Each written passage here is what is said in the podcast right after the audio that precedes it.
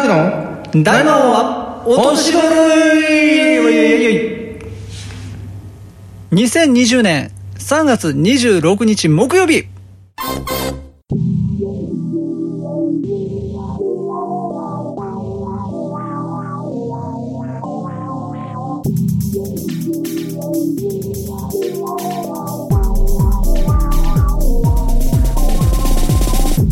はいどうも皆さんこんばんは。あるいはこんにちは。あるいはおはようございます。3月26日生まれの方の誕生花は桜草その花言葉は初恋。北斗ベガベガはベガでも北斗ベガ大橋です。はい皆さんご機嫌いかがお過ごしでしょうか。春うららかな陽気も近づいてまいりました。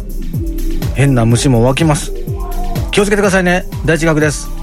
はいというわけで始まりました。うっす2020年3月26日木曜日。2020年3月場所の大魔王はお年頃なんですけれども今日は一体全体何のお話をするんでしょうかという前にですね、ええ。はいまあ一体全体何のお話をするのかというのは後ほど私からも話ありますけれども結局はあの2月場所はですね、お休みをさせていただいたというところなんですよね、えー大丈夫ですか？えー休場になってしまいました、うん。まあ、正直なところを申し上げますとあまり大丈夫ではなかったんですよね。そうええですね、なんかそのカメラを飲まれたと。そうなんですよ、ええ。実はそうなんです、まあ、あの相撲の話をする前に簡単にちらっとだけ話をしますとですね、はい。まあ、不詳大橋、まあ、42歳なんですけれども、2月の頭、1月の末ぐらいからですね、ええ。どうもなんかあの喉に引っかかり覚えるようになっちゃったんですよね、ううんんおかしいなと思ったんです。なんかしんどいし、ええ。おかしいなと思って、まあ、もうこれはちょっと病院行った方がいいかなと思ったんですよね。はいはいはい、えー2月の17日でした。うん。えーまあ、なぜ日付を覚えてるかというと、これ、まあ、うちの母父方の祖母と父の正月命日なので、そうなんです、うちはね、あの父方の祖母、私のおばあちゃんと父が同じ日に行ってしまってるというので、そうなんですよ、まあ、定期で行ってしまったんだろうなっていうところなんですけれどもう、ん。まあまあまあ、そのあの2月17日なんですけれども、はいはい。まあ、近くのクリニックに行きまして、えでまあ、あの結果的には、まあ、喉のつっかえた感じがするんですという話をしたら、まあ、そこではもう対処ができないので、うん。もうあの近くにあるね大きな病院の紹介状を書いてあげると言われまして、はいはいはい。でまあ、あの耳鼻咽喉科まずあの紹介してあげるからということでで紹介してもらいまして、うん。で2月の19日翌々日に行ったんですよ、はいはいはい。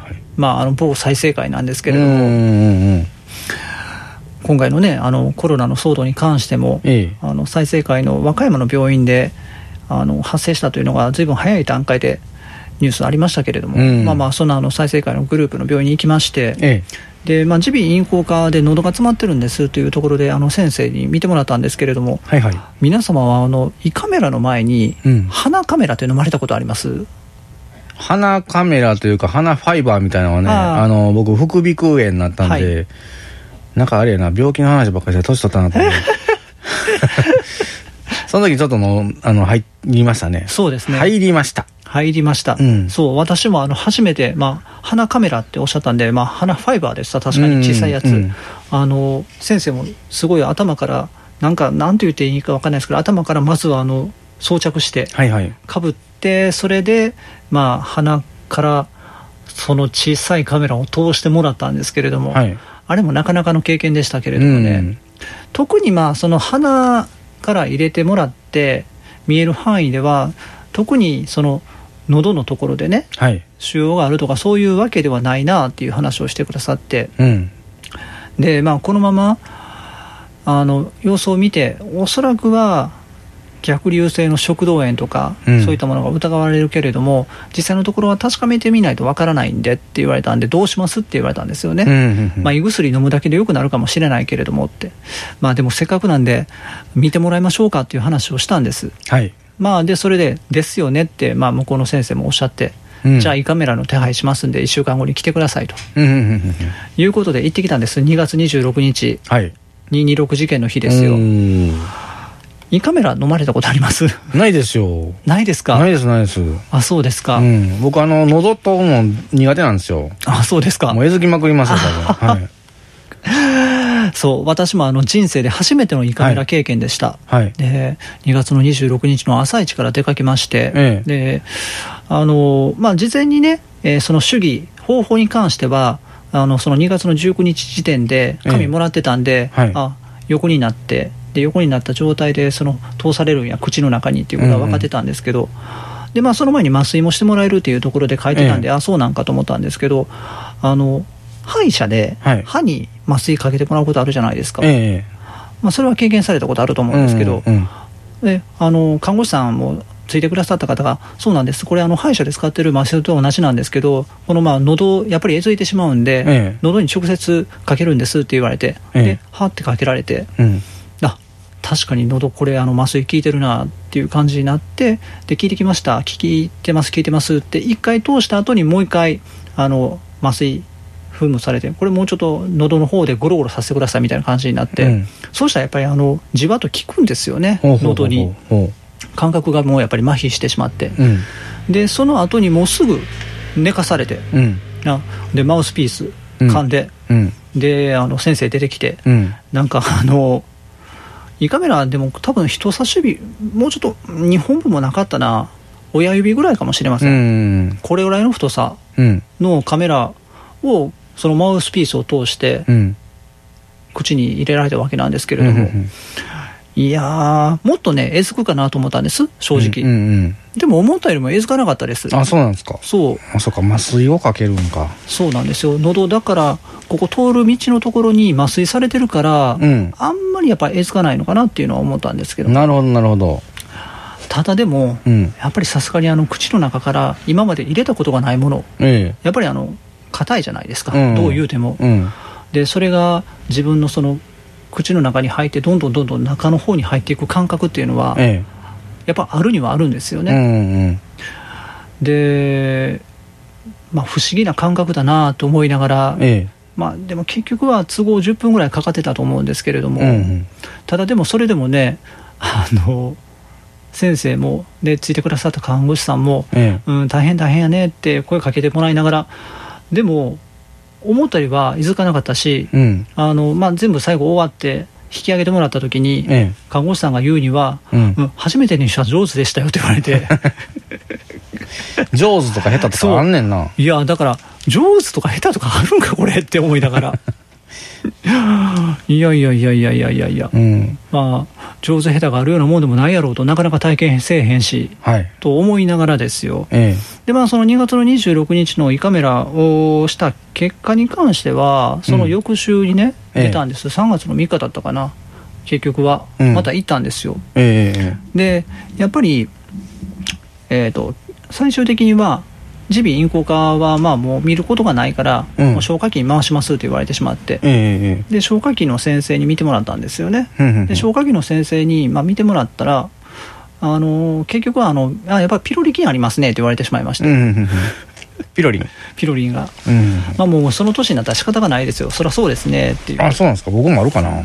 やっぱりね大体あの8割9割ぐらいあるみたいですうよ、もうーん。4 5 0になったら。でそのピロリ菌をやっつける薬も、うん。あの内服液ですいや内服薬ですけど、はい。まあ、8割9割倒せるんで、うんピロリ菌倒しましょうって言われて分かりましたっていうことで1週間ぐらい飲んでたんですよねう薬、ん。うん。でまあその結果が出るのはあの4月また末ぐらいになっちゃうんですけあどあ、だいぶかかりますね。そうだいぶかかるんですうんうんうん。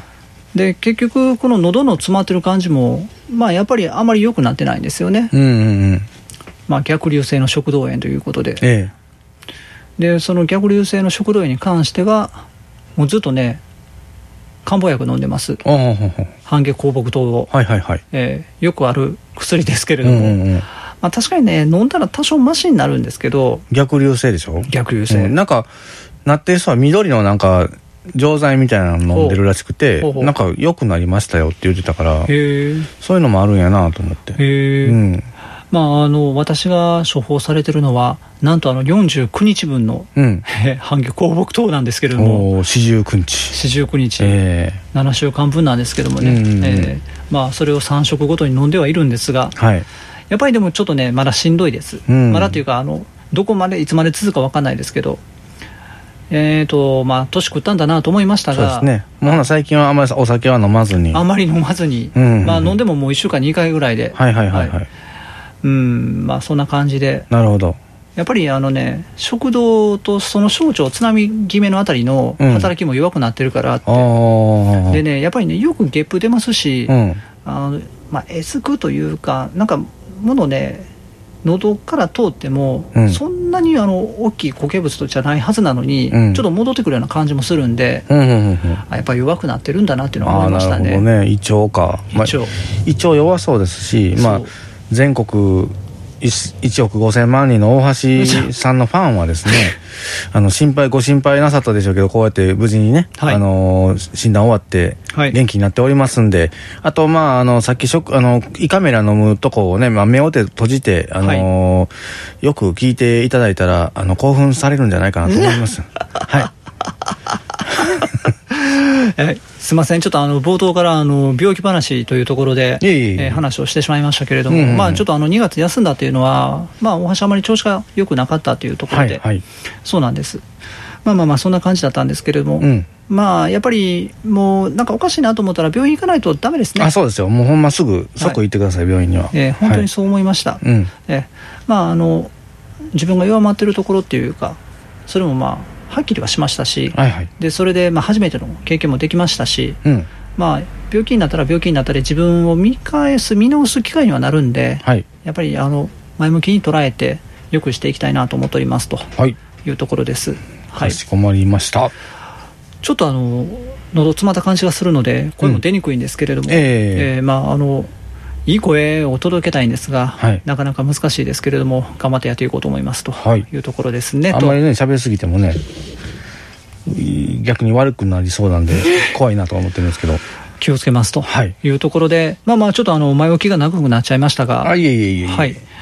えーっと、では、はい。今日は一体絶対何のお話をするんでしょうかという無観客相撲ということでですね。そうですね無観客でございますけども。そうですね。はい。その無観客の中、やる力士たちはどういう心境で、なのであろうかと、はい。まあ心配しておりましたが、はい。なんでしょう。あの、し集中、逆に集中できていい感じにはなってるんかなとも思ったり、はい。えー声援がないから、はい。寂しいなとはい思ってる力士もいるでしょうし、そうですね。まあそんな方々にはい。大魔王はい。ございますんで、はい。ぜひこの大魔王を処方していただいて、聞いていただくと、休場することになると思いますので、お気をつけください。大魔王処方されて休場してしまったら、悲しい話ですけど。悲しい話ですけどもねはい、まあ、ええあれですね、あのー今んとこ、はい。横綱がやっぱり、はい。あの、ダントツではい。抜けておりますけども、うん、まあ、一応はね、というところで、うんこれ、まあ、あの、3月の26日配信ということで、ええ大相撲の3月場所ですよ。うんまあ、大阪でね、行われている大阪場所なんですが、はいはいはい。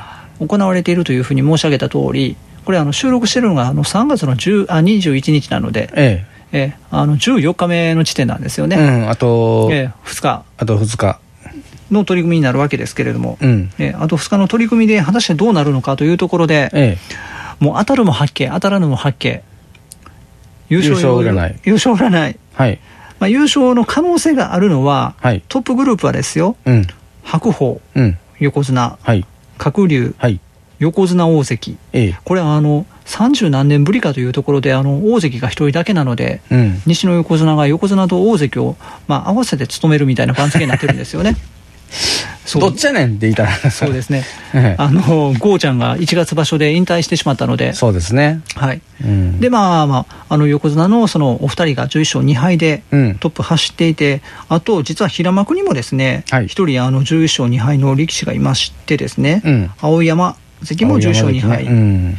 ということになってて、この3人が、はいまあ、トップを分け合ってるんですよね。ええこれ14日目の取り組み前ですけれども。はい。はい。で、それを追いかけるのが10勝3敗の力士になりまして、うん10勝3敗が朝乃山関、はい。えー関脇うん。と前頭3枚目、まあ、久しぶりにあの平幕になってしまった御嶽海関はいはい。も10勝3敗ええ。というところで、えーまあ優勝争いということではですね、うん。えーこの5人に絞られたというところではあるんですよね、9枚目の彼はちょっとあれかなはい鷹の勝。あそうあえっ、と隆の勝かな。鷹の賞。失礼しました。そうですね。10勝3敗うん。もう彼もまだ県内ですね。ですね。6人ですね。まあそうですね。この中で優勝するとあれば、はい。まあ本日、はい。えー朝乃山と鶴竜が戦うわけですからはい。この勝ち負けによってはい。命運がだいぶ変わってまいります。そうですね。で最終日どういう対戦が組まれるのかといえば、はい。どうでしょう？これやっぱり。まあただやっぱり最終千秋楽の、うん、打ち止めに関してはもう間違いなく横綱同士にはなると思うんですよ。うんうんうんうん。さすがにそこはね。あの今回はね。ええ。うん。今回はただでもやっぱりあのその何でしょうか、えー無観客であるというところもあって、実はあのこの優勝争いを面白くしようということでですね本当は大関と横綱の割り振りがなされるはずのところを、うん。実は、えーこの14日目横綱白鵬と青山住所2敗同士の取り組みが組まれてるわけですよね。あそうですね。そうなんです、うん。本当はだから横綱大関というところでは白鵬貴景勝あるいはまあ鶴竜貴景勝どっちかというところになるはずがですよ、うん。えそれをもうしないと、まあ、貴景勝があまり調子が良くないので、うんかわいそうに。そうもう優勝争いの方を優先させたというところになりますね、うん。まあ、白鵬 VS 蒼山の結果がどうなるのかというところはありますけれどもね、そうですね。えー、重賞2敗同士まあ三つどもえの優勝争いになるような予想をしまして、はい。そうですね。まあ先場所優勝した徳勝龍は関係ないか。はい徳勝龍は3勝10敗大きく負け越そうですね関係ないですしちゃいましたからね、ええ。ここでねはい。言ってしまいますとまだ怪我しちゃ困るんで。大丈夫かな？もうだってここまで来てますからね、うん。これでもし何かあったらよっぽどですよ大魔王。じゃあ朝乃山で。お優勝予想は。うん。なるほど。大どんでん返し番狂わせ。番狂わせ、えなるほどね、まあ、朝乃山関に関しては実のところ、まあ、大関の昇進もかかってるんですよねえこれ、うんうんうんえ朝乃山関の、えー前先々場所先場所の成績をたどりますとえーっと11月場所は西小結で10勝4敗。えで、えー1月場所は東の関脇で10勝5敗、えうん。えー合計21勝なんですよね。はいで関脇今回、まあ、東の関脇に座っているわけですけれども、うん。まあ、大関の推挙のラインというのはよく言われる33勝なんですよね。えーまあ、21勝先場所まで合計でしてたということは、まあ、今場所12勝を上げれば、まあ、推挙されてもおかしくないというところにはなりますけれども、えもうすでに10勝3敗ですから。えはい。えーあの本日14日目の横綱鶴竜戦が本当に彼の、まあ、命運を分けるようなうん。優勝争いの命運を分けるような感じにはなりますね、うん。はい。頑張らい頑張れというところですね、なるほど。朝乃山。そうですね。朝乃山関頑張ってほしいですねと、うん。枠でしょ勝ったら。うん。いやまあそれは枠でしょう。ん。うん。あとはじゃあそうですね。うんまああえてというところになりますけどもうベタな感じにしときましょう私は。じゃあ。はい。まああのもうここまで来たら無観客でも強かったというところを見せてほしいなと思うあの白鵬関を、ムフバトえームンフバと、うんうん。えーダワージャルガルを。はい。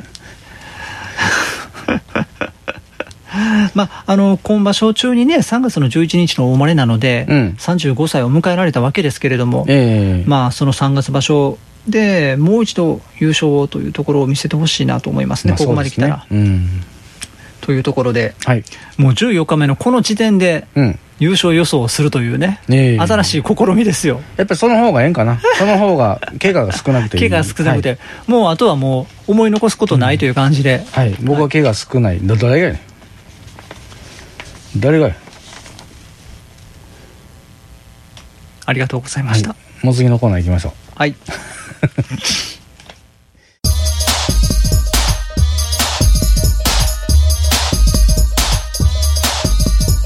you can come get some. 大原さんご存知でしょうか？何をでしょうか「鬼滅の刃」というアニメーション。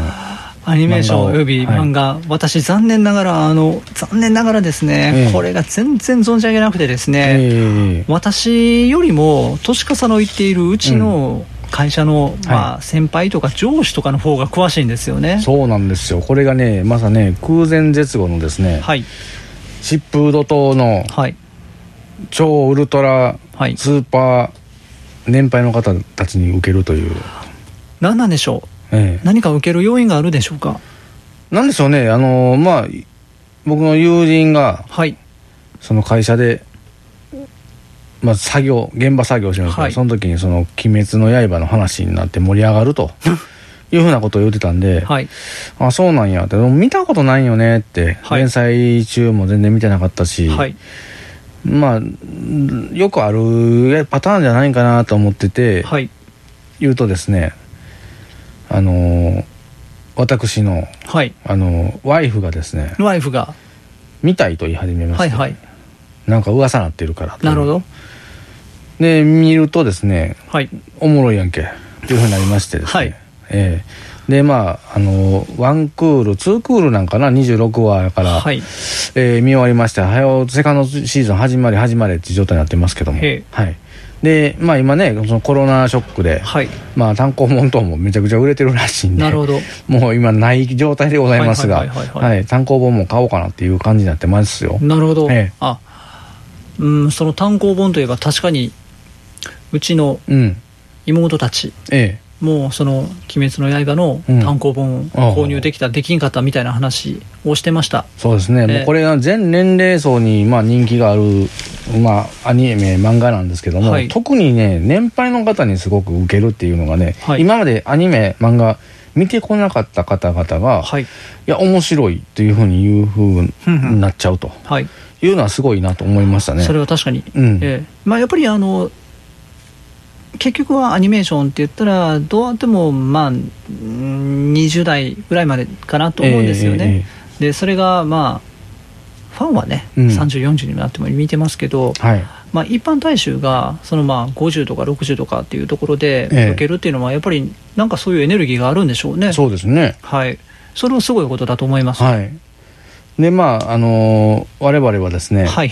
まあ、見ながらですね、はい。まあ、声優を当てるという遊びを しておりまして。いいですね、ええ。いいですね。はい、まあ、女性の声優に関してはですね、はい。あのーもうズバイチじゃないかというぐらい My wife はマイワイフは。あの当てるんです。あ。で男性の声優に関してははい。私自信ありまして、はいはい。当てるんですけども、はい。まあ我々声優のなんかこう超ウルトライントロクイズみたいなのがあればですね 優勝できるんではないだろうかというぐらいねあのいい感じなんですよ。そんなに当てられますか、ええ。ほう。まあもう即座にもう誰でもわかる声優さんでしたらね、はい。若本さんとかね、はい。まあ、杉田智和さんとか、はい。この辺誰でもわかりますよ。うん。ええ自信を持って言えます。はい。まず主人公のはい。えー、炭治郎。はい。かまど炭治郎というのが主人公でございますがええこの声はですねはい。まあどうさど用意どんでスタートしてですねまずワイフの方がね先に当てちゃいました。あかんやん男やのに。男得意言うたんちゃうんさっき。でも当てちゃったわけですね、でまあその師匠。師匠。の声は僕すぐまああのこれ大塚芳二さん。はい。まあこれ1ポイント選手ですよ。1ポイント選手はねど同点ですよ。はい。で次にはい。えー、誰が出てきたかな。あ鬼。はい。鬼がおるんですよね人を置く、まあ、ドラキュラみたいな感じです、はい。はい。その鬼の声の役あこれ緑か光。るおはい僕 2, 2ポイント目ですよ当てまして。はい。で次はえー、富岡義勇っていうねうん。その師匠のとこにうん。その炭治郎を行けって言ったはい。人がおるんですけどあこれ桜井貴宏はい。僕これで3ポイント3対1でございます。はい。はい。っていうような遊びをしておりますんではい。はいわかりますか？この遊びのいやあのいいと思います、はい。私もあのその遊びじゃないですけど、ええ。まあまあ、今はもう見なくなったですけどね、うん。ちゃんと見てた時は、ちゃんと見てたというか、若かった時は、あこれ、この人の声やなっていうことはよくやってましたんで、はい。それはよくわかります。もうめちゃくちゃ当たるんですよ。なるほど。ええもうびっくりするぐらいね。でこの間何やったかな？なんかあのえー、何やったかな？何かのアニメだかなんだか忘れちゃいましたが、はい。それこそあれ？これガンダムなの？っていう声優が出てましてね2人、はい。シャアとアムロ。それコナンじゃないんですか？あコナンかな？いや、そらあコナンコナンやコナンそらそうでしょう。ええ。だってもう、青山剛昌さんが、ええ。もうガンダム大好きですから。だって、そらしょうがないでしょすごいなわかりましたね。もうそれあれと思ってもう聞いた瞬間にあれなんでこの二人出てるんだろう。だって、ううん。もうだって、コナンは最近はそれこそまあ赤井秀一はね、ええ。前から出てましたけど、うん。その安室徹が大人気でってなってるじゃないですか、うん。いやもう名前からしてそうだしう、ん。でまあ当てる声もそのままだし、まあ確かにね。ええもう僕それ知らずにですね、まあ、はい。パッて見た時にですね、はい。あのあれと思ったんですよね、はい。ニュータイプか。まだあの古谷さんもあのあれじゃないですか。はい。ちょっと昔みたいな若い癖出てないじゃないですか、はい。だからあの闇に舞い降りた天才赤木みたいな感じになってますから ナレーションに近い、ええ。うん、で修一さんもねちょっと分かりづらかったんです。よそのあのニュータイプかみたいな感じじゃなかったんです。よ うん、まあね。ええ。すごい、まあ、これが恐ろしいことに、あの古谷徹さん、この間もびっくりしましたけど、うん。あんなに若い声を出すのに、ええ。まあ、実年齢を言うと、もう66歳ですからね、そうですよね。えーって思うんですよ。もうび、っくりですよ。本当にびっくりする、えあのまあ、えうん。いつまでも若いですけども、まあ、年を聞くと、うーって思いますそうねで、すよね。池田修一さん、いくつかなって、改めて今、調べますけど、あれでしょええ。池田修一さんもでも70歳です。ですよね。いやー。ですよね。それはですよねっていうところになるんですけれども、い、やいやいや、いつまでもお若いですが、うん、えーあの声をいつまで聞けるのかってちょっと思っちゃいますけれども、本当ですよね。はい、うん。まあまあまあまあ、あの鬼滅の刃とかに出られてる声優さんはもともとあの若い方も出られてると思いますけれども、ええ。まあ花江夏樹さんなんかはねまだ若手。若手、若手でももうベテランの域になってるんかな。うん。まあまあまあまあ、世代交代するのはどんな世界でも世の常ですからね、そうですね。はい、うん。まあまあまあまあ、ただでもやっぱりあの、いい声の人はいいなと思います、改めて、ですね。うん。えーそれは本当に思います。うん。えー何の話？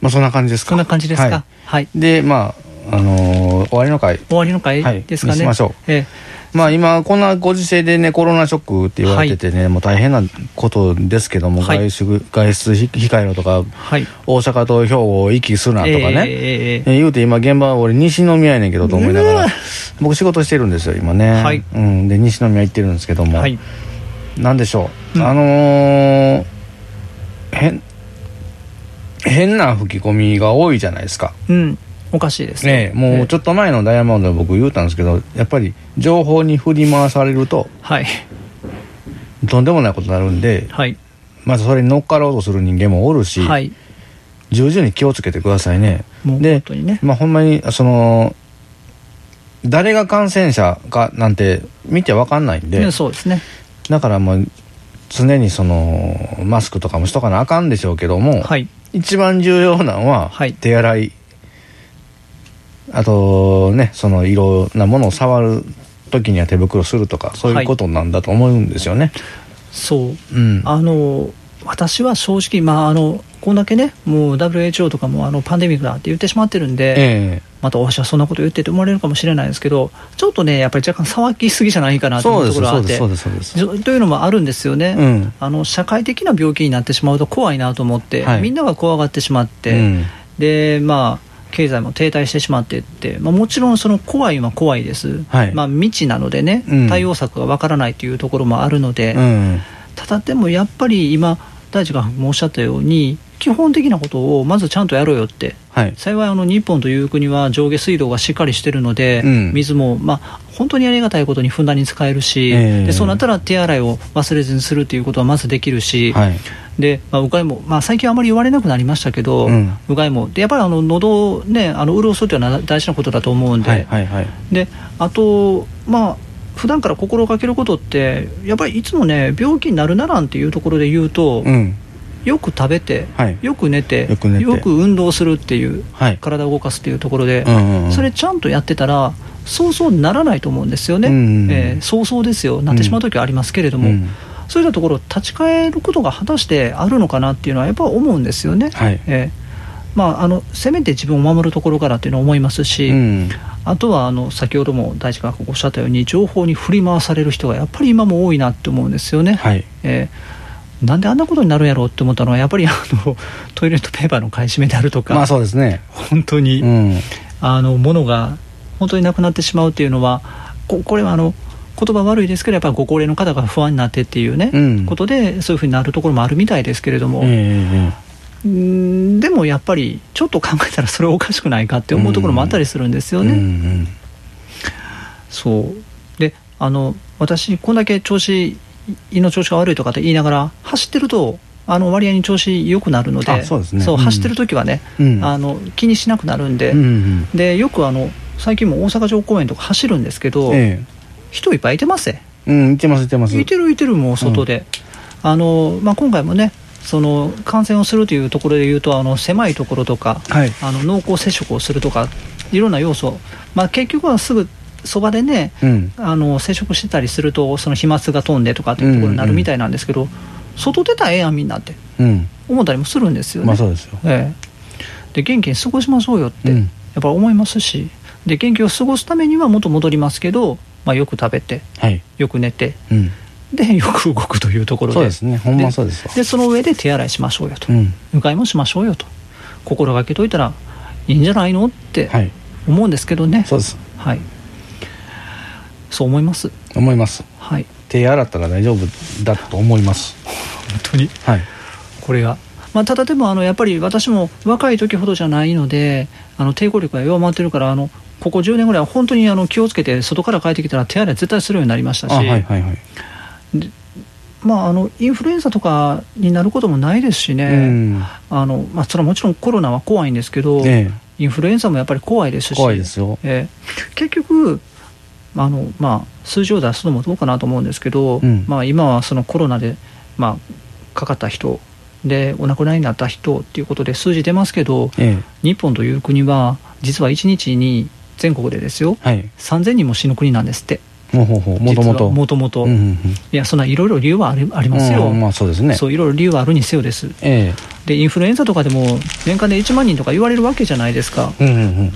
そう思うといやまあそれは人は死ぬ時は死ぬしってうん理由はどうあれ、まあ、コロナはコロナで怖いけれども、うんうんまあ、そういうもんだっていうふうに思うとちょっと構え方も変わるかなっていうのはあるんですよね、そうですね。まあ漫画で100日の輪に話題になってますけど。ああそうですね。映画化するみたいなことも、ええ。まあ一日一日どはい。う大切にはい。過ごしていくかっていうこともありますけども、はい。まあ別にいいんですよ。その寝て過ごしても。はい。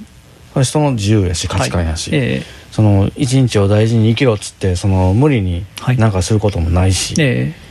今まで通り自分のスタンスで歩んでいけばいいと思うんですよ。はい。ただそのもしかかってね、はい。もうそれこそ明日隕石降ってきて死ぬかもしれへん、えー何があるかわからんからやっぱり悔いのないようにねあのやることをやっときたいなと。はい。大橋さんとスカイダイビング今年するんではい。それもねあのやらなあかんなっていう思いではい。あの長野県行ったらスカイダイビング探しておきますわ。あら最後にあのポロッと長野県っておっしゃいましたけど、え長野県行かれるんですか？えそうなんですよ。長野県ちょっとしばらく行くことになりましてですね長野県のねあの大魔王のファンの方おれへんおれへんおれへん。まあそれこそあの一宮で行った諏訪大社が近いんで、はい。まあ週に1回ぐらい行ったのかな。あなるほど。上下というところですね、うんそうですか。長野県へ行かれてしまうんですね。そうなんですよ。しばらくね。あららららら。まああのじゃあ2月飛んでしまった大魔王3月には配信できましたけれども、ええ。4月の大魔王が果たしてどうなるのかという感じですね。いや大丈夫でしょう。あら大丈夫ですかね？大丈夫ですはい。まあじゃああの4月の配信の内容については、ええ。まあお楽しみでというところですかね？そうですね。来月ね。はい。じゃあまあ来月ですよ、ええ。ー4月の26日に元気に声を届けられるようにというところで、はい。あのなんとか3月は声を届けられましたので、はい。こんな感じで締めてよろしいでしょうか？はいそうですね。はい。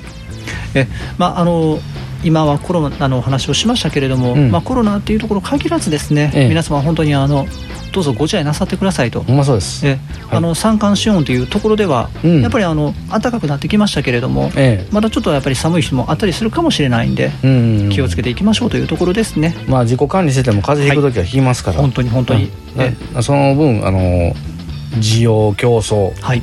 高めるためにもしっかり食べて、はい。ええ。あまりそのお酒は飲みすぎず、はい。飲まんほ飲まんに越したことないんですけどね、え。ええ。まあそういう形で、はいえ皆さんも大魔を聞いてはい。元気になってください。はい。